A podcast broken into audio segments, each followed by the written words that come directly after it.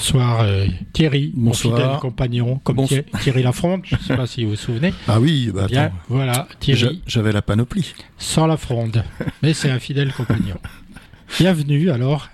Euh, nous avons choisi bien évidemment, euh, période oblige, de vous parler de Noël plutôt que de vous parler de nos sempiternelles guerres qui parcourent le monde et qui détruisent la planète, alors qui détruisent les hommes de la planète, les animaux et puis la nature elle-même. Donc on va être un peu plus dans la paix ce soir. On va parler de Noël et de cette période qui euh, arrête un peu l'actualité. Et c'est vrai que dans cette période, qu'est-ce qui nous intéresse, qu'est-ce qui intéresse tout le monde? Les enfants, ils sont intéressés par ce qui va se passer, parce qu'il va y avoir sous l'arbre de Noël des cadeaux, des monceaux de cadeaux, plus ou moins électroniques. Puis les parents, ils ont aussi droit aux cadeaux, hein. et puis ils ont aussi droit au réveillon. On passe du temps à chercher quel menu on va bien pouvoir faire. C'est important quand même. Et qu'est-ce qu'on va bien pouvoir boire avec ces menus? Ça, je posais une question piège à Thierry. Qu'est-ce que tu as prévu, Thierry? Des poulardes, bah, je pense à du bourgogne blanc pour accompagner les poulardes, avec euh, bon, une espèce de petit euh, de champignons, euh, petits, petits légumes, etc. Et Vous avez tous remarqué l'augmentation hallucinante des prix, on va dire, de ce qui se mange traditionnellement à Noël. Euh, Oui. euh, je veux dire, on en parle, je sais pas si tout le monde euh, va pouvoir, on va dire, réveillonner entre guillemets, comme d'habitude, ou pouvoir faire les frais euh, nécessaires à, à ce type de repas. On espère que tout le monde pourra, sans se faire trop d'illusions. C'est vrai, voire colossaux pour certaines denrées. Et en plus, certaines denrées ne sont plus là. Advienne que pourra. Alors, traditionnellement, qu'est-ce que disait Saint Luc pour Noël? Il disait paix sur la terre aux hommes de bonne volonté. On peut se poser quand même la question de savoir si il pourrait toujours dire ça aujourd'hui. Je pense que, en réfléchissant bien, il dirait plutôt guerre sur la terre aux hommes de mauvaise volonté. Malheureusement. De toute façon, est-ce qu'il n'y a jamais eu de paix sur cette terre? De paix globale, je veux dire. Bien entendu, il y a eu des territoires, heureusement, qui ont vécu dans la paix pendant euh, quelques années, quelques décennies, voire plus. D'ailleurs, en Europe, on a vécu dans la paix depuis la fin de la Deuxième Guerre mondiale. Et il se trouve que sur notre territoire européen, on se retrouve avec une guerre, bien entendu, en Ukraine. D'autre part, est-ce que les hommes sont de bonne volonté? Il y avait, Ouais. il y avait eu la, la guerre en Yougoslavie. Ah oui, j'avais oublié cette guerre des Balkans, puisque Balkans, Guerre il des y Balkans. avait, qui peut peut-être partir en Bosnie, en Serbie, en Croatie. Mhm. C'est vrai, j'avais malheureusement oublié cette période qui a fait quand même beaucoup de morts, qui a opposé des populations diverses et variées, qui a donné lieu à des massacres qui ont fini devant le tribunal pénal international. Donc finalement, euh, l'Europe a été en paix pendant très très peu de temps. Les hommes donnent pas l'impression d'être de bonne volonté. Certainement pas même. Pour faire preuve d'égalitarisme, les femmes non plus. Et les enfants non plus d'ailleurs. Parce que quand on voit le comportement des enfants, alors je reviens sur mon dada à l'école, quand on voit le comportement des enfants au sein de l'école, on peut se demander parfois s'ils sont de bonne volonté vis-à-vis de leurs professeurs et puis vis-à-vis de leurs camarades. Je vous laisse le soin d'apporter une réponse éclairée à cette question. C'est pas c'est pas général, hein, je crois qu'on en avait déjà déjà parlé. C'est évident que le, le contexte social, le contexte environnemental, le contexte politique même, euh, même si les, les enfants pas toujours une, une appréhension, une appréhension, on va dire euh, facile de, de ces questions-là, c'est évident que ça joue quoi.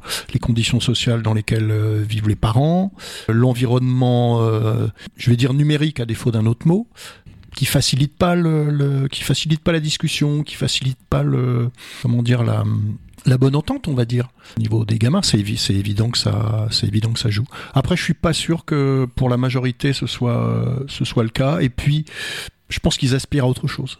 Je pense qu'ils aspirent à autre chose. Ils aspirent à, à des relations euh, pacifiques, ce qui n'empêche pas de, pardon, de se foutre sur la gueule. Hein, ça arrive dans toutes les cours de récré depuis que les cours de récréation existent. C'est pas, le- c'est pas le, un- quelque chose de permanent en fait.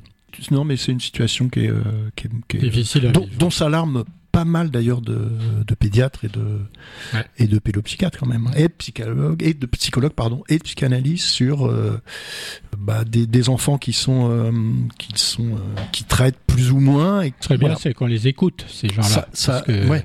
ils s'expriment euh, dans la mm, mm, presse, s'expriment par la parole, et puis on a l'impression que tout ça tombe dans l'oreille d'un sourd et que les premiers à être concernés, c'est-à-dire les parents quand même, parce que c'est eux qui élèvent les enfants, quoi, quoi que certains en pensent c'est pas d'autres personnes qui font partie de la nation. Donc euh, ils n'ont pas l'air très à l'écoute de tout ça. Alors est-ce que ça les gêne? Parce que avoir des enfants, ben, c'est une charge. C'est un choix d'abord, mais après il faut les élever, ça devient une charge. Il faut être à l'écoute, il faut les mener jusque, faut les mener jusqu'à ce qu'ils deviennent eux-mêmes des adultes. Et ça, c'est compliqué à faire. Alors, c'est difficile d'écouter la parole des psychiatres, des psychologues et autres, euh, et autres euh, environnements sanitaires de l'enfance, on va dire. Bon, on va revenir à nos... Euh, c'est vrai que cette période actuelle, hein, alors avec... Évidemment, on constate que des excès, c'est quand même extraordinaire. Des excès guerriers, des excès nationalistes, des excès religieux, communautaristes, individualistes, en même temps que sociaux. C'est un paradoxe quand même. Hein. Avoir une société excessive mhm. avec un individualisme excessif, c'est Dr Jekyll et Mr Hyde. Ah, c'est sûr que ça, ça, ça, développe pas le, on va dire les, relations, ça développe pas le collectif, ça développe pas euh, euh, l'entente euh, entre les entre les gamins, quoi. Ça c'est clair. Alors, on sent une crispation, une anxiété, une, une, une méfiance, enfin bon, voilà. Encore une fois, c'est pas généralisé, mais hmm. c'est quelque chose qui est dans l'air quand même. Malheureusement, tous ces groupes, euh, qui soient plus ou moins importants, y compris d'ailleurs groupusculaires, ils ont une tendance à vouloir imposer leur loi à la planète entière, qui est quand même euh, incroyable. Hein. Je reviens sur la démocratie. La, la démocratie, ça consiste à ce que la minorité obéisse à la majorité. C'est la loi de la démocratie. On peut la contester. Elle a été faite comme ça. Mais alors, si tout le monde s'y met, euh, redivise la société en, pieces and bits, comme disaient les Anglais, en, petits morceaux qu'on réagrégerait pour faire société, bah, euh, franchement, on perd totalement le sens de la vie. Hein. On perd le cap. moi, je trouve que c'est ce qu'on est en train de faire. Et puis, du coup, on perd son âme. Après, on, euh, on a, on a, l'individualisme, l'individualisme, pardon, a été Enfin, euh, quand on dit individualisme, on, enfin, il me semble que tu seras d'accord avec moi, on ne parle pas de l'individualisme des Lumières qui a été un moment d'émancipation, on est d'accord, hein. mais euh, l'individualisme, euh, je, ne sais pas comment l'appeler, petit bourgeois ou qui, qui, qui, qui fait, enfin, on a l'impression que c'est vraiment l'idéologie nouvelle depuis depuis pas mal d'années. c'est sûr que ça a tendance à torpiller tout un, toute une, une, société et puis et encore une fois un collectif où euh, c'est d'abord la comment dire le, le, le, confort personnel, le confort individuel euh, qui, qui, prime sur euh, sur le reste. Donc l'égoïsme. Et, et, bah, de fait, de fait. Et je pense que pour en revenir aux enfants, ça, ça comment dire, ça contamine aussi les enfants de, de ce point de vue-là. Et c'est tellement plus confortable et plus rassurant, à tort, de penser à sa petite personne surtout par rapport aux enfants qui eux se construisent autour de, autour de leur personne eux-mêmes. Et c'est leur construction. On est tous passés par là. Et à un moment donné, on, on passe par-dessus cet individualisme, justement. On s'aperçoit qu'il y a d'autres personnes, que ces autres personnes, elles ont les mêmes droits. Si elles ont des jouets, eh ben, elles ont le droit de jouer avec leurs jouets. Et puis, euh, on peut se faire prêter des jouets, on peut prêter nos jouets, mais tout ça, c'est une construction. C'est difficile pour les, pour les gamins. Mais là, on a l'impression, effectivement, d'un retour en arrière par rapport à ça. Hmm. Où, euh, voilà, on est... Euh, on est dans une forme d'égoïsme, effectivement, comme tu le. Bien, on a démarré avec un petit moment de philosophie. Euh, ça sert toujours à quelque chose, la philosophie, parce que je vous rappelle que philosopher, c'est apprendre à mourir. Mm. On en a bien besoin dans nos sociétés parce que euh, la perspective de la mort, euh, on a beaucoup, beaucoup de mal à la gérer, à commencer par moi d'ailleurs. Donc, plus on philosophe, plus on sera mm. apte à accepter une fin à la vie. Ce qui ne donne pas d'ailleurs la solution pour la suite. Non, non plus. Bien. Alors on va revenir à Noël parce que Noël, à Noël est quand même là et il s'impose à nous. Alors on va un peu euh, parler de l'histoire de Noël et puis on finira par l'histoire de la crèche parce que l'un et l'autre sont souvent intimement liés. Alors ce sont des choix personnels. Hein. Il y en a pour qui Noël c'est une fête purement laïque, enfin laïque ça veut rien dire, païenne, on va le dire mmh. comme ça. pour d'autres, pour d'autres c'est une fête chrétienne. Hein, parce que c'est une des caractéristiques du christianisme, ce jour-là, ce Noël-là, avec la messe de Noël. Et puis il y en a beaucoup d'autres qui mélangent les deux sans aucun a priori, ni philosophique, ni, ni religieux. Ce qui, je trouve, est bien parce que on accepte le passé, on regarde l'avenir et puis on gère le temps et, et les mœurs comme elles sont devenues. Donc, euh, la fête de Noël, euh, c'est donc un des événements majeurs célébrés dans le monde chrétien. C'est même peut-être l'événement majeur célébré, puisque c'est la naissance du Christ, forcément. C'est le, début du commencement.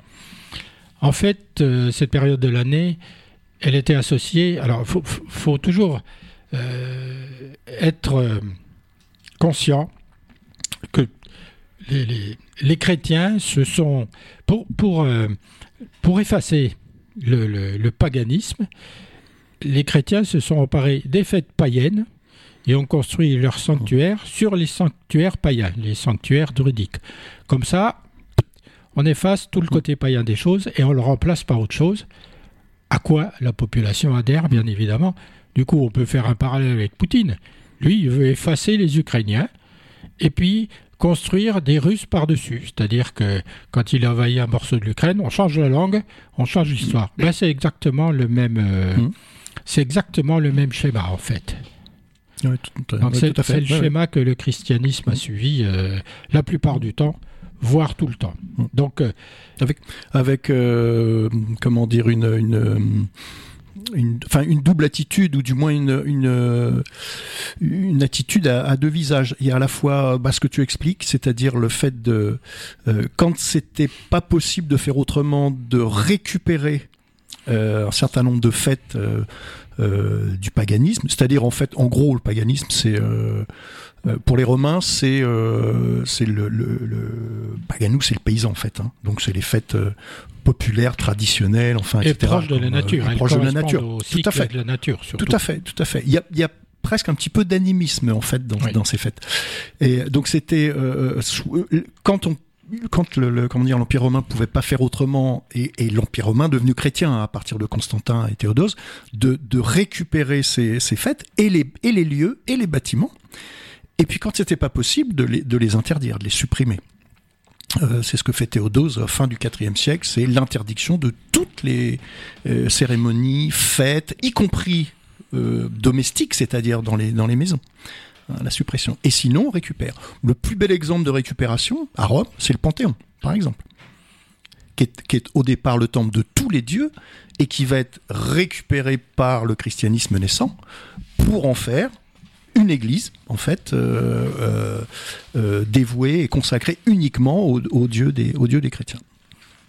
Bah, on peut donner comme exemple aujourd'hui Sainte Sophie, Sainte Sophie à, Constantinople, bien sûr, tout à fait. Récupérée. Qui, est passé par. Euh, alors, bah, au départ, c'est Sainte Sophie l'orthodoxe, en fait, mhm. hein, l'église euh, chrétienne orthodoxe, et puis qui, au moment de la, conquête de, Constantinople par les, par les Turcs, en 1453, devient une, euh, une mosquée relativement ouverte, cela dit. À l'époque, c'est effectivement un lieu euh, comment dire, de, un petit peu de circulation et de, et et de fréquentation euh, quasi plurireligieuse. Et puis, il n'y a pas si longtemps que ça, c'est de, alors qui était en fait, euh, qui, était devenu même euh, ouverte à tous les, un musée, à, à, tout, c'était devenu quasiment un musée. Exactement, tu as raison, tout à fait. Atatürk voilà. qui avait décidé ça. Exactement. Dans le cadre de sa laïcité. Tout à fait, exactement. Et là, il y a eu une sorte de retour en arrière un petit peu par rapport à, par rapport à ça. Sainte Sophie, euh, voilà, bel exemple. Et puis le Panthéon romain. Donc Noël, c'est bien une fête qui est devenue particulièrement une fête chrétienne. Sauf que euh, Noël marque euh, la naissance de Jésus-Christ, mais on ne connaît pas très bien euh, la date de la naissance de, Jésus-Christ. On, la connaît déjà, on la connaît pas du tout. Ce qu'on sait, c'est que le 25 décembre a toujours été dans les calendriers païens en relation avec le culte du soleil. Donc ce qu'on sait, c'est que le 25... C'était même le 21 décembre. Euh, oui, parce que le calendrier a changé. Et on a changé le calendrier justement pour pour adapter à partir du moment où le le, comment dire la, naissance de officielle hein, de, Jésus-Christ a été euh, a été euh, décidée en 354. donc on a enfin on a le les, les, les les premiers chrétiens, la première église chrétienne a, a, a modifié le calendrier pour, le, pour la caler. Alors, par rapport à, comment dire, à, à Jésus-Christ, euh, euh, les sources sont quasi euh, inexistantes. Sur, alors bien sûr sur, les, sur la naissance, et mais même sur l'existence. Mmh. On est encore, a encore un certain nombre de, de, chercheurs qui qui pensent que les, quelques bribes qu'on peut avoir, alors par exemple chez Tacite, hein, un historien romain, euh, c'est quelques euh, quelques mots au détour d'un paragraphe, au détour, mais globalement on a, on a rien. L'archéologie confirme pas grand chose.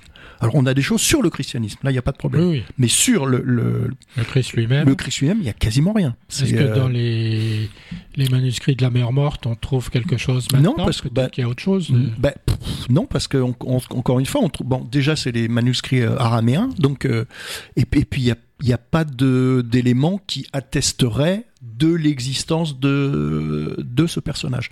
Alors c'est pas forcément parce qu'il y a des allusions euh, que euh, on, peut euh, comment dire en déduire que c'est vrai. Voilà. voilà.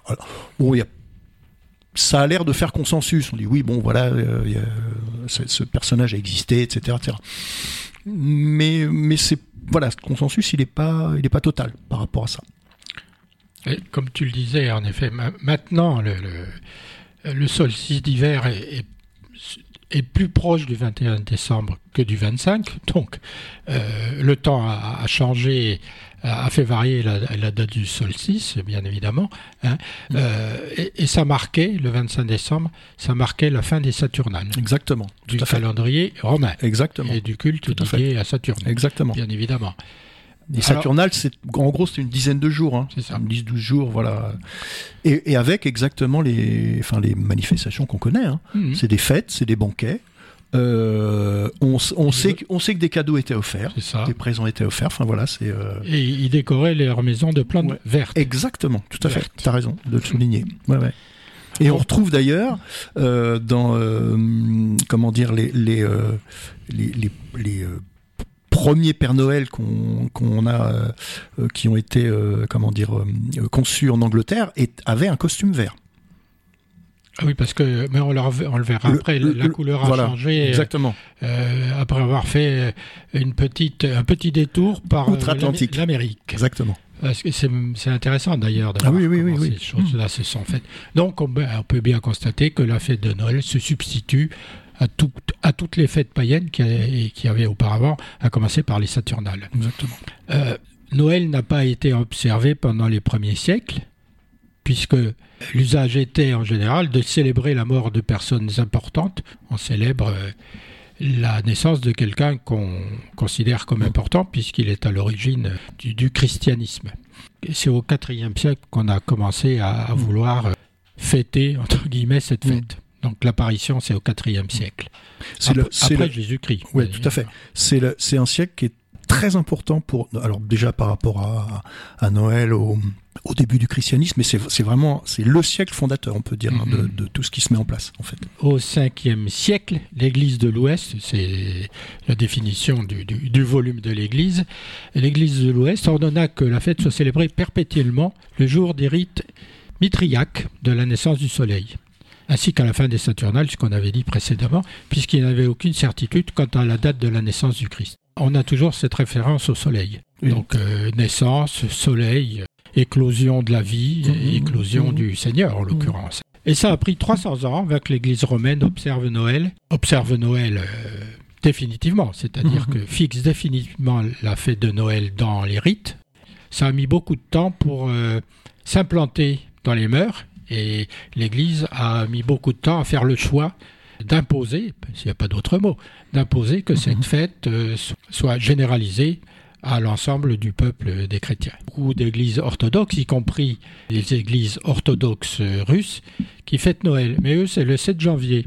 La raison du décalage, c'est qu'un certain nombre d'orthodoxes et de gréco-catholiques observent toujours le calendrier julien, Julien.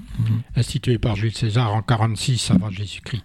Et de nos jours, il y a 13 jours de décalage Mhm. entre l'un et l'autre. Donc, il y a 13 jours de décalage par rapport au calendrier dit grégorien, euh, qui a été introduit par le pape euh, Grégoire XIII. Euh, pe- petite parenthèse, si on, on- on avance rapidement, rapidement dans le temps, la révolution d'octobre en, en Russie a lieu. En France, par exemple, on est au mois de novembre. Mm. Hein, le décalage dont tu parles, euh, c'est pas le 25 octobre, mais c'est euh, tout à fait début novembre. Parce qu'il y a encore le, le calendrier euh, julien qui, existe depuis très longtemps d'ailleurs dans, dans la Russie tsariste et qui sera supprimé quelques années après le. Donc à l'époque de la mondialisation, on arrive à ne pas se mettre d'accord sur les mesures, les poids, les calendriers. Mm, mm. C'est la mondialisation. Bon, ce Et puis on a, on a le calendrier musulman aussi qui Oui. commence à partir de, de l'exil de- du prophète Mohammed de, de la Mecque à Médine en 622. Le calendrier musulman commence en, en 622. Et le, ca- calendrier hébraïque est encore beaucoup plus ancien, parce que là on doit être en 3000 et quelques. Enfin, Mm. Bon, voilà un peu comment euh, la fête de Noël a commencé à s'implanter dans nos sociétés occidentales. C'est vrai que de nos jours, cette partie religieuse, entre guillemets, peut-être beaucoup moins importante qu'avant. C'est devenu maintenant le marketing, quoi, Noël. C'est la fête des enfants. C'est le moment où on est content parce que on peut recevoir des cadeaux, donc euh, les parents peuvent aller les acheter euh, avec tout ce qu'il y a autour. Puis en plus, il y a quand même les vacances. oui, bah oui. Ça, hein, ça fait partie des jours fériés. Les acheter pour le 24-25 et pour certains de certaines le personnes, les 26. revendre le 26. Oui, Non, c'est c'est- c'est du, essentiellement du business. Je me suis aperçu que le, le- tout ce qui a trait au, justement au moment de Noël, en fait. euh, moi, quand j'étais gamin, c'était, ça commençait euh, la, la semaine de Noël, en fait. Mhm. Hein, là, ça commence dès le 15 novembre, en fait. Guirlande dans les rues, pour les, les mairies qu'on qu'on ont mises. Toutes les campagnes d'affichage, de pub pour les cadeaux, pour les... Globalement, là, ça dure. Noël et puis autour, on va dire, du Nouvel An, globalement, c'est on est pratiquement dans une période d'un mois et demi, deux mois. En c'est fait. ça. ouais. La galette des rois, elle se vend maintenant pendant plus d'un mois. Mhm. Avant, c'était euh, fallait fallait choper le créneau, hein, parce que sinon euh, la galette, elle nous passait sous le nez. Il faut aussi se demander d'où vient le nom lui-même de Noël. Est-ce qu'il a une origine religieuse? Est-ce que c'est l'évolution d'un mot païen? C'est souvent le cas. Est-ce que ça relève du sacré ou du profane? Le nom lui-même, tout ce qu'on peut dire. Le nom de la fête de Noël est très différent selon le pays. En français, le mot Noël résulte d'une évolution complexe du terme latin dias natalis, Ouais. les jours de la, La naissance. c'est ça. C'est logique, hein Voilà. Mhm. à savoir la naissance de la divinité solaire. Pas de, Oui, oui, oui, oui. pas de, de, de Jésus, c'est Mhm. la divinité. La divinité solaire, Sol Invictus. Mhm. Le, le, le solstice, en fait. Le mot anglais Christmas est une forme abrégée de Christ's Mass.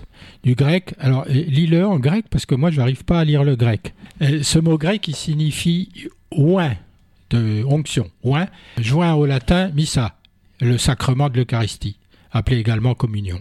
Ça c'est du côté des Anglais. En Allemagne par exemple, on dit Weihnachten pendant les nuits sacrées, un mot qui apparaît très différent des mots français et anglais et qui est lié au paganisme germanique. Mhm. C'est vrai que la tradition germanique, elle est plus païenne que la nôtre. Tout à fait. Mhm. D'ailleurs, même maintenant, on le retrouve dans certaines fêtes paysannes, particulièrement en Autriche, euh, qui sont euh, très très liées à la nature et pas du tout à la religion, alors que l'Autriche est particulièrement religieuse et particulièrement catholique. Catholique, c'est clair. Et C'est étonnant de voir ces espèces de Mhm. traditions et, et les costumes qui sont portés à ce moment-là, qui sont des costumes totalement païens, qui reproduisent les animaux, les comportements des animaux. Quand Charlemagne fait la conquête de la Saxe au 8e siècle, son armée commet des, des massacres très importants de Saxons qui refusent de se faire baptiser et qui ont toujours une pratique, on va dire, païenne entre guillemets, et, et animiste aussi, où les, les, les arbres, par Ça marche exemple, ensemble. Exactement. Les arbres, par exemple, sont encore adorés. euh, sont, on vient se frotter contre les arbres, pour les, notamment, par exemple, pour les, les femmes enceintes, pour euh, Mhm. augmenter euh, dans l'imaginaire la fertilité, La etc. Et donc, et donc, on est au 8e siècle. Donc, c'est, c'est, euh, on voit que c'est encore extrêmement présent, euh, alors que le christianisme est développé, on va dire, au moins depuis 4 siècles, largement dans cette, euh, dans cette partie de l'Europe. Alors du côté des peuples slaves, eux, ils utilisent le mot koleda et ses dérivés. C'est le nom d'un cycle de rituels divers liés au calendae, les derniers jours de chaque mois, les calendes Ouais, voilà, exactement. romains, des calendes romains, ou Coliada, divinité de l'hiver, c'est logique, hein, qui apporte un nouveau soleil tous les jours. Donc Mmh. ça tourne toujours autour du Ouais. soleil, Mmh. dans toutes les religions d'ailleurs, y compris dans la religion Mmh, mmh, juive avec euh, Nouka. Oui, Parce que c'est Hanouka en ce moment, Ouais, ouais, ouais. hein, si je me souviens bien. L'origine, pense-t-on, parce que du coup, euh, on est, on est sûr de rien, puisque les uns euh, se raccrochent à, à une origine euh, païenne avec un mot différent. Voilà à peu près ce qu'on peut dire du mot lui-même. Autour de la fête, bien, en- bien évidemment, il y a les, tout ce qui fait l'agrément de la fête, à commencer par le sapin, bien évidemment, et ses décorations. Alors moi, je suis plus particulièrement concerné par le sapin parce que, comme mon grand-père était prussien, euh, et comme ma grand-mère était ardéchoise, donc ça c'est un peu le sud, euh, les Sant- un peu le sud des Santons. Là. Moi, je reste très attaché à ce sapin de Oh. Noël. T'es coincé entre le sapin et le châtaignier quand même. Euh, oui, mais ça, il n'y a que toi qui le sais. Mais le sapin, c'est pas un Nordman. Le sapin, il faut que ce soit un, un épicéa ou un sapin qui perde ses aiguilles. Bonjour de la ménagère. Mais surtout, ce sapin-là, Ou du ménager. il sent bon. Et la fête de Noël aussi, ça, ça sent la résine. Ah oui. Ça sent la résine. Mmh. Et puis ça sent le pain d'épices. Donc euh, ce sapin, il vient de loin. hein, Il vient de la romantique. À, à cette époque, les gens décoraient leur maison de plantes vertes, comme on l'a dit euh, tout à l'heure, comme le lierre et le gui. Euh, Mais de nos jours, on a le sapin de Noël. D'ailleurs, c'est un commerce, le sapin de Noël en lui-même, puisqu'on on élève des sapins uniquement euh, pour pouvoir, euh, euh, pour pouvoir proposer un sapin de Noël aux, aux familles, alors qu'avant on allait les couper dans les forêts, ce qui faisait pas évidemment beaucoup de bien aux forêts, sauf que ça les renouvelait. C'est l'arbre. Alors là, on a, on a des champs d'arbres en fait. C'est même pas des Ouais, forêts, c'est hein. Mm. c'est des champs d'arbres et, et ils sont coupés à, à deux, entre 1,50 m et 2 mètres de hauteur. quoi. C'est-à-dire qu'il bon, a pas de. Alors l'ennui, euh, si on remonte euh, à l'époque où on allait couper dans les forêts, c'est qu'on coupait la tête des sapins. Pas Oui, oui, le- oui. on n'avait pas Bah, coupé oui, le oui, sapin. Oui, oui, oui. Donc euh, Des ça, arbres de 25 mètres de haut. ça fait du déchet. Ouais. Alors évidemment, c'est un conifère à, à feuilles persistantes. hein. On peut prendre le pin ou le sapin, mais on prend le, euh, le sapin. Et puis en plus, sans feuilles persistantes, au bout d'un moment, il n'y a plus rien. Alors c'est pas terrible du Mhm. point de vue visuel. Et puis les boules, elles tombent par terre, elles se cassent. Alors il n'y a aucun intérêt à... D'une certaine façon, il n'y a aucun intérêt à avoir un sapin. Donc les gens achètent un Nordman, c'est beaucoup plus cher. Puis c'est- pas du tout la même chose, moi je trouve. C'est moins élégant. Le sapin de Et Noël. puis tel- c'est pas, c'est pas une essence locale. Ah non, pas du tout, c'est moins qu'on puisse dire. Nordman, bon. Le sapin de Noël tel qu'on le connaît aujourd'hui a été popularisé, popularisé d'abord en Allemagne. hein. C'est pour ça que je disais tout à l'heure que c'est une histoire familiale aussi. Mais Noël, c'est une histoire de famille. C'est l'histoire fête. des familles. En fait. Et puis les forêts de résinus en Allemagne sont aussi euh, particulièrement Il y en a plus que dans le sud de étendues. la France. Voilà, c'est ça. Donc il vient du, il a été popularisé en Allemagne au cours de la seconde moitié du 19e siècle, donc c'est relativement récent. hein.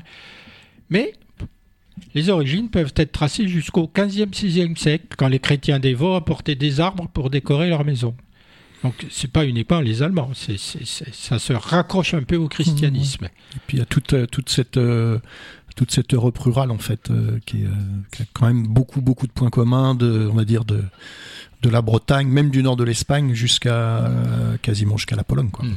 Alors si on gratte un peu, on dit, entre guillemets, que les Allemands l'ont eu des Romains, encore eux, mais on a à peu près tout eu des Romains, qui eux l'ont eu des Babyloniens et des Égyptiens. Mm. Ça pose quand même plus de questions, euh, sauf que l'Égypte était peut-être pas euh, comme elle est actuellement. Parce que pour faire poser des, pour, euh, pour faire pousser des sapins dans suis- le désert, Ouais, c'est dur. je suis- mais je suis pas sûr que même euh, à l'époque euh, pharaonique, on va dire, euh, il y a eu beaucoup de sapins en Égypte. Hein. Je suis pas très très convaincu quand même. Parce que le- globalement, le climat euh, depuis 2500 ans, il a eu, des- il y a, il y a eu effectivement des variations. Il y a eu, on a connu en Europe, par exemple, ce qu'on appelait le petit âge glaciaire, etc. Mais bon, l'Égypte devait pas non plus être un, un territoire avec une, une densité de sapins particulièrement importante. hein. Enfin, Et- du côté des Babyloniens, eux, Là, c'est différent parce qu'il y a des montagnes, Ouais. par exemple, vers les monts Zagros, etc. Là, c'est autre chose. Et même l'Italie centrale avec les Apennins, par exemple, et puis les Ah Alpes italiennes. hein. Là, d'accord. Donc cette Mais- vieille fable babylonienne parle d'un arbre toujours vert, donc euh, Hmm. persistant, qui était sorti de la souche d'un arbre mort. Que la souche, c'était le symbole de Nimrod, de Nimrod mort. De la souche morte renaît un arbre, de Hmm. nouveau euh, la renaissance de la naissance. Euh, Le nouvel arbre symbolisait Nimrod, revenu à la vie en la personne de Tammuz. Ça brasse beaucoup de, comment dire, de disciplines en fait. hein. Euh, la linguistique et la linguistique ancienne, la mythologie, l'histoire. Faudrait quelqu'un comme euh, et qui n'existe plus, hein, comme Dumézil pour euh, pour arriver à décortiquer tout euh, tout ce qu'il y a autour de ces de cette histoire du sapin, de Noël, etc. C'est quand même assez complexe. Et puis les les documents sont pas non plus innombrables. Puis leur interprétation pose souvent problème. Et puis les versions sont il y a énormément de versions comme tu le rappelais tout à l'heure, qui se croisent, qui se chevauchent, qui se contredisent, qui se Alors, on va retrouver Nimrod après, qui était, qui était euh, un descendant de Noé. Baal, c'était un, un dieu. Nimrod était un humain. Mais les deux sont connectés avec euh, des sacrifices d'enfants, euh, le feu et les sacrifices des enfants. Baal, il, mangeait les... À Carthage, euh, Baal était une statue en airain, avec des bras articulés. Ces bras articulés menaient à la bouche de Baal, et à l'intérieur de la statue brûlait un feu. On sacrifiait les enfants comme ça. Alors chez les druides, le chêne était sacré, comme vous le savez. Chez les Égypti- Égyptiens, c'était le palmier, donc peut-être que leur arbre vert, c'était le palmier, bien possible. parce qu'il perd pas ses feuilles, lui. Non, du tout. il est persistant. Et chez les Romains, c'était le sapin, qu'on décorait avec des fruits rouges pendant les Saturnales. Toujours les Saturnales, et toujours des fruits rouges qui vont donner plus tard les boules. Ou les fruits, puis des boules. Dans le livre de Frédéric euh, Hawkins, qui est intitulé Answers to Question, il est dit L'arbre de Noël provient d'Égypte et son origine date d'une période bien antérieure à l'ère de Noël. Noël, c'est le début de quelque chose, mais avant Noël, il y a eu autre chose qui a permis de construire hein, autour de légendes, autour de, de, de la vraie histoire, qui a permis de construire finalement, d'arriver à Noël en rassemblant tout- toutes ces contes et légendes, tous ces comportements, tous ces peuples. Puis alors, euh, Exactement. on a dit que Noël c'était l'Occident, mais, mais finalement, au travers de tout ce qu'on vient de dire, Pas que. c'est pas que l'Occident. Ce Noël aussi, c'est le rassemblement de différentes façons de voir les choses dans le monde entier, carrément, parce que j'ai vu hier un livre sur le Japon où on fête Noël pas depuis longtemps, mais ils fêtent quand même Noël. Qu'est-ce que Noël peut avoir à faire avec le Japon? Ben si. Parce qu'il y a une petite christianisation euh, Oui, mais toute au petite. hein. Japon, en Chine. euh, Oui, oui, ah oui, toute petite. ouais, non, mais c'est sûr. Donc il y a eu probablement eu une importation euh, Alors cet arbre de Noël. Ce sapin de Noël qui n'existait, il existe euh, en Angleterre depuis très peu de temps. C'est le mari de la reine Victoria, Albert de Saxe-Cobourg, Gotha, qui l'a introduit en Grande-Bretagne. Maintenant, en Grande-Bretagne, on, fait toujours un sapin de Noël à Noël. C'est pas vieux, mais cette tradition, ben, elle s'est Elle se établie. maintient. Elle se maintient, et elle croît et elle embellit d'une certaine façon. Elle est peut-être en train de conquérir le monde entier, si tant est qu'elle ne l'ait pas déjà fait. Alors, ce sapin, on revient là-dessus, il n'était pas tout seul, tout nu, là, comme ça, au milieu, tout vert, euh, bien portant au milieu de la salle. Il fallait quand même le décorer, ne serait-ce que pour faire plaisir aux enfants. Et traditionnellement, on le, décorait avec des produits comestibles, particulièrement des fruits, des oranges surtout, hein, ce qui a donné les boules de couleur par la suite. Puis des noix, des denrées chères et rares, donc un cadeau gourmand pour les enfants. Il n'y avait pas de cadeau, il n'y avait que ça. Il n'y a pas si longtemps qu'il y avait encore que ça sur les arbres de Noël, c'est-à-dire il y a euh, 150 ans dans les campagnes, il n'y avait pas de cadeaux sous les arbres, il y avait des fruits sur les branches. qu'on ne mangeait pas habituellement. Je trouve qu'à la suite d'une mauvaise récolte de pommes en Alsace, où ils mettaient les pommes à la place des oranges, hein, un verrier de Strasbourg les a remplacées par des boules de verre, puisqu'il n'y avait plus de pommes, donc il n'y avait plus rien à mettre sur les arbres. Et dans les années 1830, à la Hocha, qui est en Allemagne, on produisait des kugels, c'est des boules de verre, pour protéger les maisons des mauvais esprits. Cette tradition de boules de verre s'est établie. Évidemment, les cadeaux sont arrivés, donc il n'y avait plus de raison de mettre des oranges sur les arbres, ça devenait ridicule. On mettait encore des sucres d'orge, d'ailleurs, on en met encore. C'est surtout intéressant euh, au moment où le plastique remplace Mm. le verre. Donc, est-ce que les boules de plastique protègent des mauvais esprits? C'est ça la question qui me préoccupe. C'est pour ça que tu les mets en verre. Ah, moi, je n'ai que des boules de verre. Alors, évidemment, ça se casse. Alors il y a eu les boules, puis après on a commencé à mettre des éclairages euh, dans les sapins. Alors les éclairages, évidemment, c'était pas l'électricité, c'était pas des guirlandes. Des petites bougies. Voilà, des toutes petites bougies. Alors plus l'arbre sèche, Qui mettaient le feu à l'arbre. et plus il est dangereux d'éclairer ça avec des petites bougies. Alors plus le temps avance, moins on allume les bougies. Et maintenant, qu'est-ce qu'on met? On met des guirlandes euh, lumineuses euh, de toutes les couleurs. euh, la représentation de ces boules a complètement changé. On trouve de tout, des animaux, des, Oui. des Des jouets, des, des, des scénettes, Des etc., des- etc. Des mini, des mini, euh, des mini paquets cadeaux aussi qui sont accrochés. Paquets cadeaux. Alors, Ouais. de préférence en plastique, au, au sommet de l'arbre, bien évidemment. Une étoile. On met une étoile à cause de l'étoile de Bethléem. Mmh. Mais moi, j'ai toujours mis une pique en verre à trois étages que j'ai acheté à Innsbruck, si je me souviens bien. Et bien, j'ai pas réussi à trouver la signification de la pique. En fait, il n'y a pas beaucoup d'explications à ça. Peut. C'est peut-être pour finir bien le. Ouais, peut-être pour protéger la pointe, euh, ça. la branche sommitale, comme on dit, ou voilà. J'accepte quand même que on a- on n'achète pas des boules en verre parce que euh, le prix est quand même un peu élevé. Donc, euh, on peut m'objecter qu'on a droit au plastique. Sauf que maintenant, il n'y a pas que les boules qui sont en plastique, il y a aussi le sapin. Le sapin pliable en plastique. Je ne sais pas quel est le bilan carbone de cette chose, mais il doit être plus élevé Bah. que le bilan de la coupe d'un sapin lui-même. Pas forcément parce que tu peux le garder. euh, Ah, ça c'est vrai. T'en rachètes pas tous les ans. Oui, puis euh, ça, tu peux le garder 15 ans, quoi, si t'es soigneux. Donc, euh, peut-être qu'au niveau du bilan, c'est peut-être plus intéressant. Je doute. Alors, on a, on a tout ça, on a aussi les guirlandes. Alors, c'est intéressant de, de, de voir d'où ça vient. Il paraîtrait que une ménagère ayant mis sa maison au net pour la fête de Noël euh, a tout bien nettoyé, enlevé les toiles d'araignée, le sapin a été fait, et dans la nuit, ces dames araignées ayant été mécontentes qu'on ait enlevé leurs toiles et ayant vu le sapin et s'étant dit quand même pour s'accrocher, c'était très très très bien. On Ah bah, redécorait le sapin. génial. Le Père Noël étant passé par là, il s'est dit quand même, cette pauvre ménagère va pas du tout être contente de ces dames araignées. Donc, je vais, euh, bah, je vais dorer euh, L'étoile. l'étoile. Et c'est ce qui a fait les guirlandes dorées et argentées qu'il y a dans les sapins de Noël. C'est ça le charme des Mmh. légendes de Noël, des contes et légendes de Noël. C'est ça. Il y a une autre tradition, les chaussettes. Mmh. Tu, accroches des chaussettes. Oui, oui, oui. Bah, tout- Ça, par contre, les chaussettes, évidemment, on remplit de, bah, de cadeaux. Mais c'est pas, ça vient pas du Père Noël, ça, ça vient de Saint Nicolas, Mm. c'est-à-dire le précurseur du, Père Noël. On va en parler après, mais c'est, c'est typiquement euh, dans la veine de ce qu'était Saint Nicolas, qui est toujours accroché au Père Fouettard. Mais tout le monde a oublié ça pour se concentrer sur le, le Père Noël. Euh, à l'origine, il n'y avait pas le Père Noël. À l'origine, il y avait Saint Nicolas de Myre. Oui, complètement. Voilà, c'est lui qui est à l'origine de la fête de Noël, mais qui n'est pas du tout à la date du 25 décembre, mais qui est entre le 4 et le 6 décembre. C'est ça. Et à ce Saint Nicolas de Myre, qui était, euh, qui était un évêque en l'occurrence, hein, euh, était raccroché le père Fouettard. C'est un mauvais souvenir pour les enfants celui-là. Saint Nicolas était le bon, c'est comme dans les westerns, et Mhm. le père Fouettard le méchant. Mhm.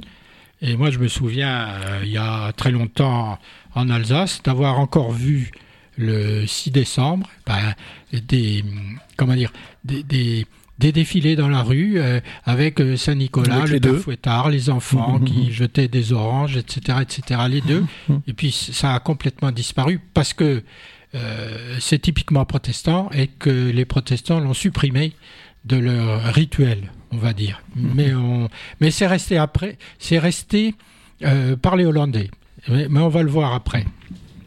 Donc au début était Saint Nicolas, évêque de Myre, protecteur des enfants, des veuves et des gens, faibles. Pardon. Il est fêté dans beaucoup de pays en Europe. hein. Il passe dans les maisons dans la nuit du 5 au 6 pour apporter des, des friandises aux enfants sages. Donc euh, on va retrouver ça chez le Père Noël lui-même. Il est souvent donc accompagné du Père Fouettard, chargé de punir les enfants qui n'ont pas été sages.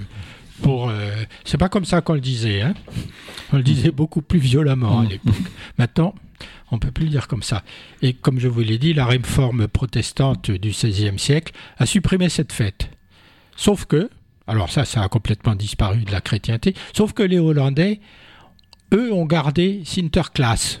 Santa Claus. Hein. Euh, et lorsqu'ils sont installés en Amérique, eh ben, ils ont amené Santa Claus, Santa Claus avec eux, qui s'est transformé en Santa Claus. Bon, on comprend bien, Santa Claus, Santa Claus, c'est la même chose. Voilà, donc les Américains, ils ont eu Santa Claus. Et puis en 1809, Washington Irving, qui, euh, qui était... Euh, ben, je ne sais plus ce qu'il était, donc je, vais le retrouver. Il, a transformé le sévère et vieil évêque, original. Évidemment, l'évêque de Mire, c'était quand même pas un joyeux. Donc il trouvait que c'était pas très rigolo pour les enfants et pour une fête comme ça. Et donc, il a changé le titre. Il l'a changé en Joyeux Saint-Nic. Saint-Nicolas, Saint-Nic, voilà. C'était dans son Knickerbocker History of New York. Donc, on est arrivé à Joyeux Saint-Nic, donc Old Nick, qu'on retrouve dans le dictionnaire. Hein. Hum, hum, hum. Old Nick, c'est aussi le surnom du diable. Il y a toujours une ambiguïté quand même dans euh, Saint-Nicolas, le Père Fouettard, euh, le Père Noël, et puis euh, Old Nick, Père Noël, puis surnom du diable. il y a toujours une espèce d'ambiguïté dans, ces histoires-là. Alors, est-ce que c'est pour faire peur aux enfants? C'est une question.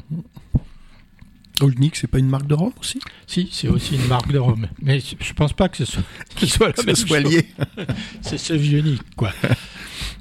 Et après Old Nick, bah, ça s'est transformé en Père Noël. Alors, je sais pas si c'est Coca-Cola qui a fait ça.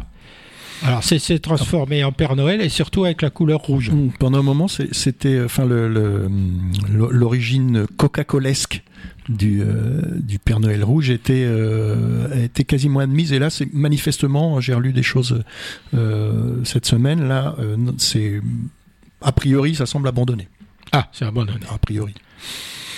Bon, donc les, Américains ont quand même habillé ce personnage de façon truculente, en rouge et en blanc, avec une grosse barbe, des lunettes, un personnage sympathique.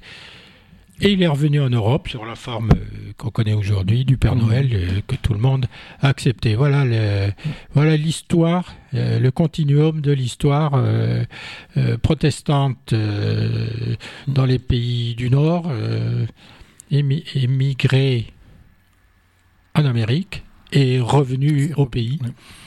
Mais comme, en fait, comme beaucoup de, comme beaucoup de, de ou de produits ou de, ou de traditions ou autres qui sont qui ont quitté l'Europe en fait, avec les, migrations européennes vers les, vers les États-Unis, euh, et, et, qui sont revenus euh, plutôt tardivement, sous une autre forme ou sous la même forme. Et, et pas mal de, on va dire, de, de fêtes ou de, ou de traditions aux États-Unis sont en fait directement euh, européennes. Ce qui n'est pas étonnant d'ailleurs, vu la, la, composition de la population hmm. nord-américaine. Quoi. Alors on pense que Santa Claus euh, c'était, on revient à Nimrod dont on avait parlé précédemment. Euh, on pense que Santa Claus c'était le surnom commun de Nimrod, euh, le descendant, personnage de la Bible, un descendant de Noé en Asie mineure. Et donc c'est aussi le même dieu du feu qui descend dans la cheminée. Et alors, du coup, on retrouve Baal mmh, mmh, mmh. avec les enfants et le feu. le feu. Alors, c'est totalement païen, évidemment.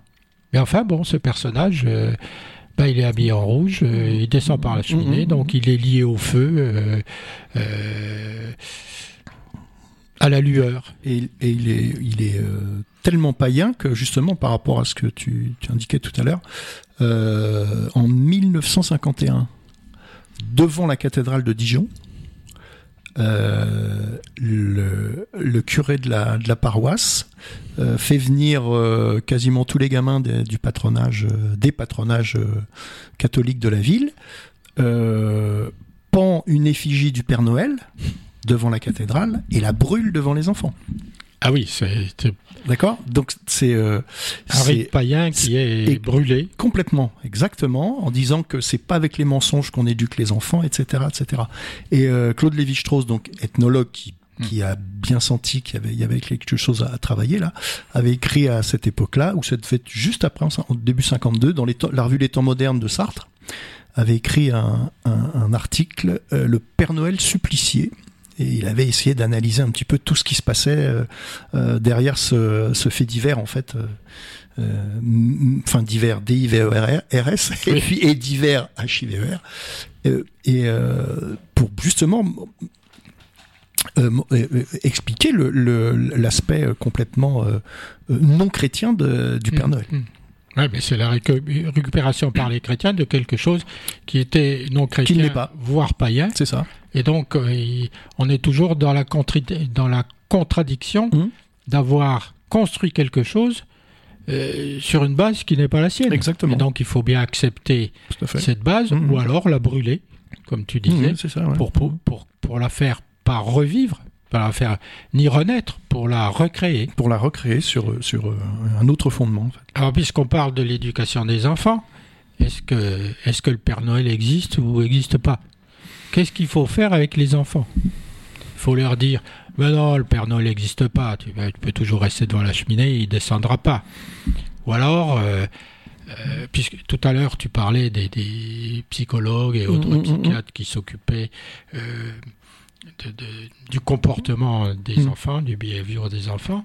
Euh, est-ce qu'ils vont quand, quand, un enfant dit à un parent est-ce que le Père Noël existe ou est-ce qu'il n'existe pas est-ce qu'il vaut pas mieux lui renvoyer la question en lui disant qu'est-ce que tu en penses plutôt qu'aller dire quelque oui, chose voilà, c'est ça, c'est ça. Et moi, il me semble qu'à partir du moment où, il pose la question, c'est qu'il a déjà une petite idée de la réponse. Je pense que tant qu'il pose pas la question, il, il, veut pas savoir en fait et euh, après, ça, ça, doit être compliqué quand même, à moins de vivre euh, quasiment en autarcie euh, dans, je sais pas moi, dans au fin fond de la forêt euh, sibérienne ou finlandaise, je sais pas, d'échapper à l'image, à, à, la, à, la, représentation, aux, aux, évocations, un peu, aux évocations quand même du Père Noël. Quoi. Il y en a partout. les gamins qui vont, je sais pas, qui vont faire des courses avec leurs parents pendant le, les 15 ou premiers jours de Noël, de, avant Noël ou ils vont en voir 10 dans la journée des Pères Noël. Donc, hmm. donc il n'y en a pas qu'un finalement. Donc il n'y en a pas qu'un. Donc on peut se poser la, question. Donc on doit se poser la question. Père Noël ou pas? On parle aussi de la Mère Noël des fois. Ah oui. Qui l'aide, à, à préparer les cadeaux. Et puis... Sans compter les lutins. Bien sûr. Hmm. Et puis le traîneau. Et le traîneau avec, les, reines. Avec les reines. Non mais on n'a pas traité tout la bûche de Noël et le reste parce que sinon on sortira. Alors bon, on va terminer sur Noël soi-même. Après, on parlera un peu de la crèche parce que c'est un épiphénomène qui n'en est pas un. Les couleurs de Noël, on, sait bien que c'est le vert, le rouge et le blanc. C'est devenu un véritable classique. Même, même si le, le, le blanc et le rouge euh, du Père Noël euh, viennent d'Amérique, mais euh, les couleurs en viennent pour les mêmes raisons. c'est simple, hein le vert, bah, c'est le sapin de Noël. Les forêts. C'est la forêt. Les, forêts, c'est le, c'est le monde du paganisme, en fait, en, Europe quand même aussi. Hein. C'est, euh, oui, c'est caché. Le, caché. Voilà, le vert, il a une symbolique euh, importante. pour toutes les questions de couleur, d'ailleurs, euh, je vous renvoie à Michel Pastoureau. Mmh un grand historien des couleurs. Donc, le noir, le rouge, le vert, etc. Il, y a, forcément des choses à. Le rouge, c'est le couleur des pommes, voire des, des oranges qui sont pas rouges mais oranges, bien évidemment. Donc les boules qu'il y a sur l'arbre. Hein. Et puis. Euh, Et du feu peut-être. Oui aussi. Bah, aussi les, les, baies de houx que les Romains mettaient dans, dans leurs arbres verts. Mmh qui n'étaient pas encore avec les, fruits des sapins. Euh, et puis le, le, le, blanc, évidemment, c'est la couleur de l'hiver, hein, c'est la neige. Donc c'est normal que les couleurs de Noël soient le vert, le vert, le rouge et le blanc. Après, on a rajouté beaucoup de couleurs, on a rajouté du doré, etc. Des palettes d'or ou d'argent pour faire plus riche, plus somptueux, parce qu'il faut que cette fête ait quand même un, volume, euh, euh, peut-être existentiel d'ailleurs, mais un volume de, joie important. Donc ces couleurs flamboyantes, c'est ce qui fait aussi tout le charme. Y participent. Euh, tout, tout l'environnement. Voilà, on n'a pas parlé de la bûche de Noël, on n'a pas parlé de tas d'autres choses, mais tout a une. Rien n'est le fruit du hasard dans cette histoire. tout, tout, vient de loin, tout a été revu et corrigé, accepté, mmh. euh, estampillé, et puis mmh, mmh, maintenant euh, c'est comme ça, puis demain ça sera autrement. Ça évoluera peut-être dans peut-être d'autres directions. Parallèlement, comme on le disait dès le début, beaucoup font le sapin de Noël, et puis dessous ils mettent la crèche. Donc, on peut dire peut-être que la crèche est un simple rajout. Très certainement. très certainement. Bah, c'est lié à la christianisation et, et pas, la, pas le début de la christianisation, parce que la, la crèche, elle n'est pas au 3e, 4e siècle. Il faudra attendre un petit, Ah oui, un- un, petit moment pour que... Saint François d'Assise. Pour que exactement. Donc, euh, voilà. Donc alors, qu'est-ce que c'est la crèche? À l'origine, le mot lui-même désigne une auge, une mangeoire pour les animaux. C'est Mhm. logique, puisque Ça. on voit bien que dans la crèche, le- le- l'enfant Jésus est dans une mangeoire, enfin dans ce qui pourrait être une mangeoire, et puis qu'il y a quand même euh, l'âne et le bœuf. Mhm. Ce terme est d'origine francique, hein, dérivé d'un mot que Mhm. l'on reconstitue sur la forme cripia ou oui, cripia ou, ou cripia avec un K ou avec un C en latin qui a donné kripe en allemand, kribe en néerlandais et kribe en danois et krib en anglais. Donc tous les mots, se- Mhm. comme souvent, hein, comme c'est Mhm. souvent le cas, tous les mots ont la même sonorité et ont une écriture euh, différente, La- mais ils signifient tous la même chose. Là, il y a une origine commune, quelles que soient les familles de langue en plus. C'est C'est ça, ouais. Soit germanique ou, ou, latine. Donc, a priori, mais tout est sujet à caution, c'est Saint François d'Assise qui a décidé de reconstituer en 1223 une crèche où Jésus était né. Et la tradition voulait que euh, ces crèches soient représentées devant les églises à la période de Noël avec des personnages vivants, bien évidemment, et, et les croyants venaient vi- visiter cette crèche, la voir, c'était une crèche vivante. Donc, le 25 décembre, François d'Assise aurait lancé la mode, entre guillemets, de faire des crèches devant les églises. Donc les gens ont pu venir voir euh, cette crèche et assister à la messe euh, et puis être impressionnés quand même par la crèche. C'est un spectacle. On se rappelle de Notre-Dame de Paris, qu'est-ce qui était, Mhm. les mystères qui étaient joués devant les églises, devant Notre-Dame à Paris? D'une certaine façon, c'était des pièces de théâtre. Et puis la volonté, c'est d'impressionner aussi. Il y a une volonté, pour le coup, de propagande derrière ça. hein. C'est-à-dire, c'est un peu l'équivalent du, du baroque au niveau artistique. faut en mettre plein la vue, faut en mettre plein les yeux, faut, faut estomaquer le, les fidèles, euh, etc. Enfin, il y a toute une, euh, une logique, on va dire, de représentation et de construction derrière, euh, derrière tout ça. Oui, aussi. puis d'attirer de nouveaux fidèles par, en le- plus, bien par sûr. cette représentation qui devait avoir, euh, euh, qui devait avoir du, du- à, dé- à- à défaut d'avoir du sens, elle, devait marquer les esprits. Ouais, tout à fait. Et Ouais. donc ramener des fidèles, faire de la publicité pour l'Église elle-même. hein. Bien sûr. Il y a encore d'ailleurs dans, dans certaines villes d'Italie des, des crèches vivantes devant, les, devant certaines églises. Encore le cas. Ouais, tout à fait. Ça a évolué. On, on va, on, on va sur les crèches qui ont été commandées par différents papes, toujours sur la même forme vivante. Cette euh, représentation a fini par disparaître et par être euh, remplacée par la crèche qu'on connaît maintenant, c'est-à-dire des petits personnages. Des Alors, petits santons, des petits. des petits euh, ouais. santons. En Italie, c'était le cas euh, en plâtre. En France, c'est la période révolutionnaire qui a changé les choses, puisque comme les églises ont été fermées, du coup, ces représentations de la crèche de Noël n'ont plus eu lieu, et les fidèles qui étaient restés fidèles, c'est le cas de le dire, n'ont plus eu qu'une solution, c'est se fabriquer eux-mêmes des petits personnages discrets pour euh, pas risquer leur tête, Mhm. des petits personnages qui étaient en papier mâché ou en mie de pain. Et donc, la crèche est, est arrivée dans les maisons Dans les maisons. Hmm. Est arrivé dans les maisons, avec euh, traditionnellement euh, la Vierge Marie, euh, l'âne, le bœuf, l'enfant Jésus. Les rois mages, des fois. Elle Après, c'est après, hein, Mhm. après. Et Joseph, bien évidemment, que je vais que j'avais oublié au passage. On pouvait pas toujours non plus la faire chez soi, la crèche. Enfin, la faire soi-même. On trouve, c'est là qu'arrivent les santons de Provence. Et qu'en Provence, euh, euh, un fabricant de, de, de santons, qui veut dire les petits saints, les santons, c'est les petits saints, a décidé de fabriquer lui-même des, des, des santons. Alors, au début, ils étaient euh, toujours en papier ou en, Petit, mo- petit morceau de tissu aussi qui était. Oui. euh, ouais. Et comme il y avait quand même de la terre glaise dans le coin, bah, il s'est aperçu que on pourrait peut-être faire ces santons en terre glaise. Donc il a commencé à fabriquer des santons en terre glaise et à les vendre aux familles. Et puis petit, petit à petit, les santons ont été peints, et puis petit à petit, on a rajouté d'autres personnages, d'autres personnages, d'autres santons, y compris tous les corps de métier. Et c'est comme ça que maintenant, on arrive à avoir des crèches avec un décor euh, important, euh, Mhm.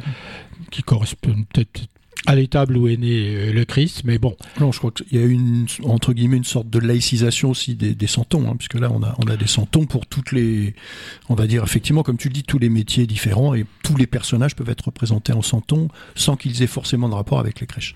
On peut constater que euh, la crèche, qu'elle soit devant l'église ou qu'elle soit euh, à l'intérieur d'une maison, elle relève d'un espace privé quand même dans les maisons et les personnels, on l'a fait ou on ne l'a fait pas. Exactement, de fait. Après, on choisit les santons qu'on veut. Enfin, de toute façon, il y en a, il y en a quatre qui sont incontournables. De, oui, il faut aller chercher dans un certain nombre de d'histoires sur, euh, par exemple, le, ce qu'on a appelé le christianisme primitif, sur le, le monde juif à l'époque de Jésus. Il y a des, des, vieux bouquins qui datent de l'école euh, positiviste française, hein, c'est-à-dire du début des, des, années 1900.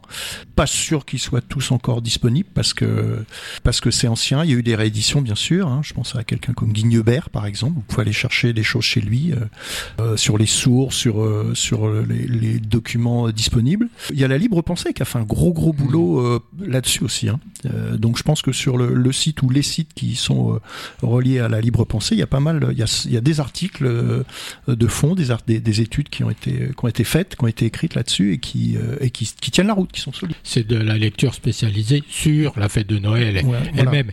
Mais par contre, il y a beaucoup d'auteurs qui ont utilisé Noël dans leurs livres, à, oui, titre, oui. à titre momentané. Quoi. Tout à par fait, exemple, et un livre de Dickens de 1843 qui s'appelle Un chant de, de Noël. Mmh. Alors, ça ne traite pas de la fête de Noël elle-même, c'est un, un, moment dans le livre. Il y a une évocation, tout à fait. Voilà. Ouais, ouais. Dans le château de ma mère de Marcel Pagnol en 57, mmh. ça se passe dans le massif du Garlaban, à la Bastide, qu'il aimait tant, où il aimait tant vivre, mmh. et il décrit quoi? Un chaleureux repas de Noël. Mais c'est pas l'objet du livre.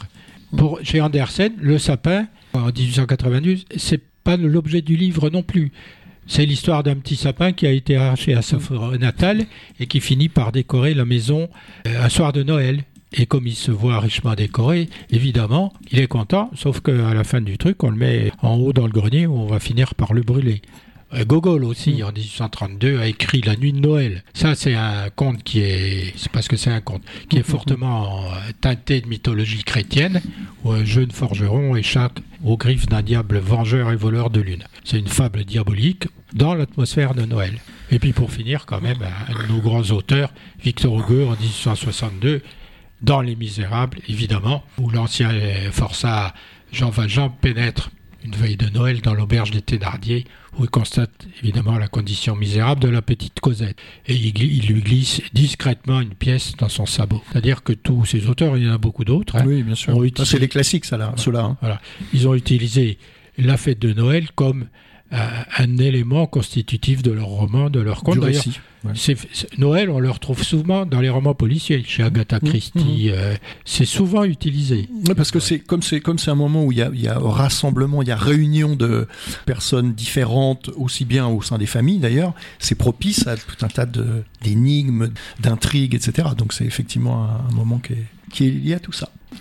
Ben, je crois que François a fait un gros boulot de, de recherche quand même, hein, parce que franchement, c'est éparpillé dans beaucoup, beaucoup de, de textes, d'études, de, de, sites. C'est pas. Et puis cette année, on a moins de Faut polémiques. synthétiser, c'est pas simple. Hein. Oui, on a moins de polémiques sur la crèche. Alors il y a quelques, bah, il y a toujours les mêmes en fait qui essaient de, de, de réimplanter les crèches, enfin d'implanter les crèches dans l'espace public, ce qui n'est Mm. pas, ce qui est pas le lieu. C'est toujours les mêmes, hein, c'est Béziers, c'est etc. Et en général, le Conseil d'État leur dit non, non, pas question. Même s'il n'y a pas une loi euh, spécifique sur les crèches, mais dans la loi de 1905, il y a un article qui, est très clair sur le, le fait d'implanter de, de, des, des euh, comment dire, des, euh, des signes, des symboles, etc., devant ou sur les bâtiments publics. C'est très clair. On a encore un concordat d'actualité avec euh, l'Alsace et la Lorraine, puisque dans les salles de classe Exactement. Euh, de la République en Alsace, il y a des crucifix, Mhm. mmh. donc il n'y a pas de raison qu'il n'y ait pas des crèches dans les mairies euh, en Alsace et en Lorraine. Ce concordat est toujours en vigueur. Statut Alsace-Moselle, tout à fait. Même si on se bat depuis des années pour son abolition. Ça la Prusse tout à l'heure, ça, date, Oui, ça date de là quand même. Il rime plus à grand chose ce concordat. C'était, c'était pour pas indisposer les Alsaciens et les Lorrains qui venaient d'être réintégrés dans la République. Mmh. Alors si en plus on allait leur Après, changer leurs habitudes, c'était peut-être pas le moment Là- de se les mettre à dos dès le début. Ouais. Après, l'argument utilisé par, euh, par euh, une partie des, des républicains était un petit peu faux cul quand même. Alors, sans compter qu'il n'y a pas que l'Alsace-Lorraine, hein, il y a aussi des dom-toms. Oui, mais c'est loin. Hein? Oui, mais quand même. Ici, c'est la France. Ah, Avoir une grève chez les Alsaciens, c'était plus dur que d'avoir une grève dans les dom-toms. Surtout Donc dans c'est- les dômes, parce que les dômes Tom- n'existaient pas. ouais. Donc on peut dire que le petit compliment de Yves Papillon, De toute façon, là, on a papillonné parce que le président ukrainien, il va fêter Noël, pas le 7, c'est les orthodoxes, il va le fêter le 24, le 25, comme enfin, pour se démarquer cette année de, de la Russie. Ah, oui. Alors déjà, Zelensky, il a, il a des problèmes avec l'Église orthodoxe, parce que il vient de s'apercevoir, mais il le savait déjà, que dans les monastères orthodoxes, il y avait peut-être euh, des moines ou des, des fidèles qui étaient quand même un peu sensibles Soutien- à la propagande des Russes, Soutien de la Russie, oui. voire des espions déguisés. Donc euh, il est un peu Ouais. méfiant vis-à-vis de l'Église orthodoxe, qui, espérons, est un épiphénomène, parce que l'Église orthodoxe, elle existe en Ukraine. Il n'y a aucune raison de supprimer l'Église orthodoxe sous prétexte qu'il y aurait des espions. De toute façon, dans nos églises à nous, il y a eu aussi Ouais. des espions pendant les différentes guerres. Après, je pense que Zelensky, il fait, il ça fait partie aussi de sa com. Hein. Il, Oui, va, il va fêter le 24 et le 25 décembre. C'est- financier, euh, fête le 24 décembre aussi. Hein. C'est aussi une manière de, de se lier, de s'associer, de, de, de se rapprocher aussi de, de Biden. de- de- En tout cas, Noël, ça restera une fête. Et de mémoire, c'est la première fois qu'on aborde Noël sur RFL Soir. Moi, si je peux rajouter un mot, euh, ça commence à m'inquiéter un peu les déclarations de Poutine, là, avec ses, la levée d'un million et demi d'hommes, euh, toutes ces rodomontades et toutes ces gesticulations guerrières.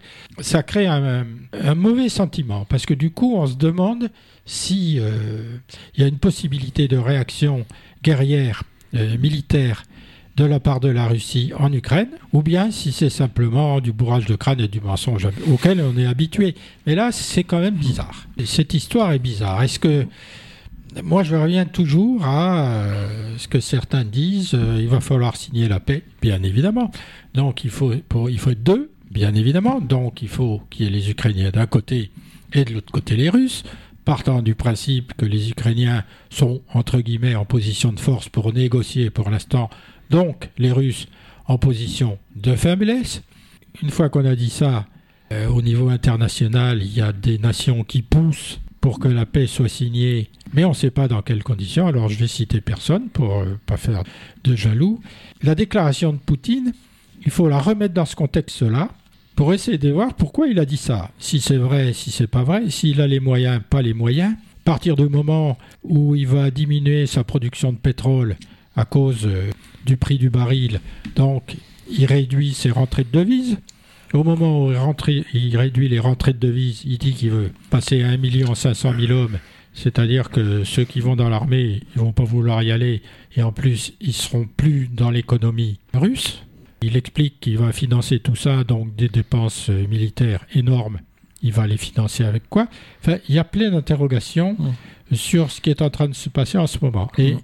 ces faits sont propices à faire ça, entre parenthèses. Oui, bien sûr. Comme souvent, comme c'est souvent le cas. hein. C'est une, Noël, c'est une période de, on essaie de plus parler de rien. Et- mais je crois peut-être que le- la, la déclaration de Poutine, elle vise peut-être, comme tu disais que l'Ukraine était en position de force, elle vise peut-être aussi, avec des déclarations musclées, viriles, etc., comme il a l'habitude de faire, elle vise peut-être aussi à rééquilibrer la situation. Bon, il sait très bien que pour l'instant, au niveau, au niveau euh, militaire sur place, c'est, c'est quand même problématique. Les, les propos qu'il tient en faisant la déclaration qu'il a faite, est-ce que ça permet pas aussi de dire attention sur le terrain, parce qu'ils bon, le reconnaissent, de toute façon, les Russes le reconnaissent peu ou prou, hein, qu'ils sont pas en situation de domination. Est-ce que c'est pas aussi la volonté de dire euh, il y a le terrain, mais il y a aussi notre potentiel, il y a aussi nos, forces euh, derrière qui sont euh, qui sont existantes et qui ça peut être aussi toujours difficile de savoir ce qu'il y a derrière une déclaration en fait. Est-ce que c'est faut la prendre au pied de la lettre? Est-ce qu'il faut l'interpréter? Est-ce qu'il faut lire entre les lignes? Est-ce qu'il faut la replacer dans le contexte? De toute façon, il faut. Hein. Est-ce qu'il faut la replacer dans la suite de plusieurs déclarations, dans, la, dans les déclarations d'en face aussi? Moi, c'est toujours un, d'analyse à chaud. C'est toujours un petit peu, un petit peu compliqué en fait. Euh, On peut reboucler avec mais- le début de notre intervention. Est-ce que les hommes sont de bonne volonté? Ils devraient l'être. Ils ne le sont Mhm. pas. Et on a quand même de plus en plus d'hommes ou de femmes, hein, c'est pas le problème, qui dirigent des nations, qui pratiquent le mensonge éhontés, c'est-à-dire que Mhm. on leur explique qu'ils ont fait telle chose, on leur montre les photos, le film et les interviews, ils répondent c'est pas vrai, c'est pas nous. Mhm. Le mensonge est devenu, grâce à Trump d'ailleurs, le mensonge est devenu la Oui. vertu cardinale de la diplomatie. Mhm. Et surtout la vertu cardinale du comportement, y compris dans toute la société. Alors on revient à la société du début. Une société, si elle tourne comme ça, c'est la guerre assurée, y, compris d'ailleurs en interne. hein. C'est la guerre dans les familles, euh, c'est la guerre dans les pays, c'est la guerre entre les pays. Ce comportement n'existait pas avant, il n'existait pas en politique ce comportement. Ils avaient quand même, les politiques avaient un comportement euh, relativement transparent, enfin pas tout à fait, sensé, on arrivait à les comprendre, à les suivre, et ils ne manipulent, ils n'utilisaient pas comme seul argument le mensonge. Ils l'utilisaient, ils mentaient. Alors ils mentaient par omission, ils mentaient par calcul, Mhm. mais maintenant le mensonge c'est devenu la vertu cardinale, c'est quand même incroyable. C'est devenu une vertu le mensonge. Puis il y avait, il y avait peut-être aussi euh, la volonté d'assumer en fait une, une prise, enfin une position politique, de pas se cacher, de pas tourner autour du pot, mais de de- d'assumer très clairement euh, une position, d'assumer un programme, d'assumer. La Coupe du Monde n'est pas encore finie, qui disent c'est pas vrai, on n'a pas acheté cette dame. L'argent, on ne sait pas d'où vient, sauf qu'on arrive à retracer.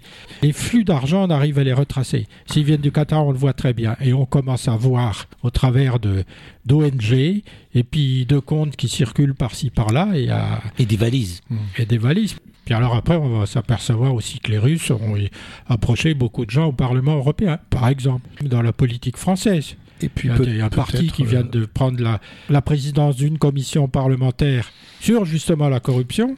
C'est peut-être un parti dont on peut penser qu'il a été approché par la Russie, puisqu'il a toujours euh, essayé de trouver des bonnes raisons à la Russie pour envahir l'Ukraine. Je ne vais même pas donner son nom, parce que vous allez le trouver tout seul.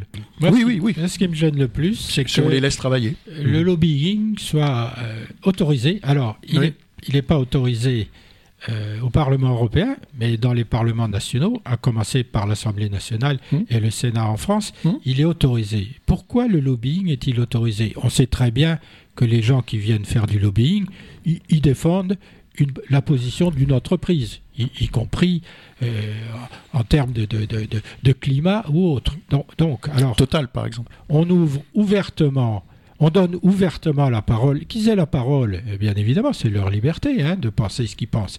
Mais quand même que officiellement ils puissent circuler dans les couloirs qui s'appellent des lobbies de l'Assemblée nationale, qu'ils puissent circuler, s'adresser à tel député, tel sénateur, ils avancent même pas masqués.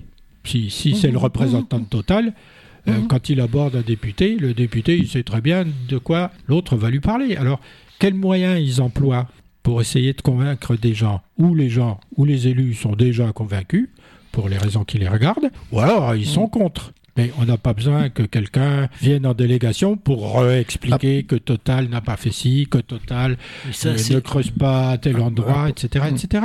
À quoi ça sert ce lobbying? Après, je pense qu'il y a une- un fait euh, qui, est, qui est largement répandu depuis quelques années en France, c'est le passage entre le public et le privé. C'est-à-dire qu'il y a un certain nombre de, gens, de personnes qui deviennent députés ou plus encore qui deviennent ministres et qui viennent d'entreprises privées. C'est-à-dire, eux, ils ont l'habitude du lobbying, voire de la corruption, pour un certain nombre d'entre eux. Et le fait qu'ils deviennent ministres, c'est pas forcément une bonne chose pour la transparence, justement, de la vie politique et de la vie publique. Ouais, le- C'est-à-dire qu'ils sont, ça fait partie, ça fait partie de leur de leur fonctionnement. Le- Et L'ennui, c'est que le pantouflage, puisque c'est comme ça que ça s'appelle, c'est-à-dire voilà, exactement. la circulation des individus entre le public et le privé et réciproquement, elle est autorisée. Alors, c'est quand même Bah, un peu c'est- choquant parce que oui, oui, euh, oui. si vous avez des responsabilités publiques, vous avez accès à des informations auxquelles tout le monde n'a pas accès, à Bien commencer par le privé. Alors, si vous êtes ministre de quoi que ce soit, vous avez des informations. Vous n'êtes plus ministre, vous passez dans une entreprise qui relève plutôt du ministère que vous aviez, vous allez quand même donner les informations. C'est ça qui va pas. Hmm. Bonne fête à tous.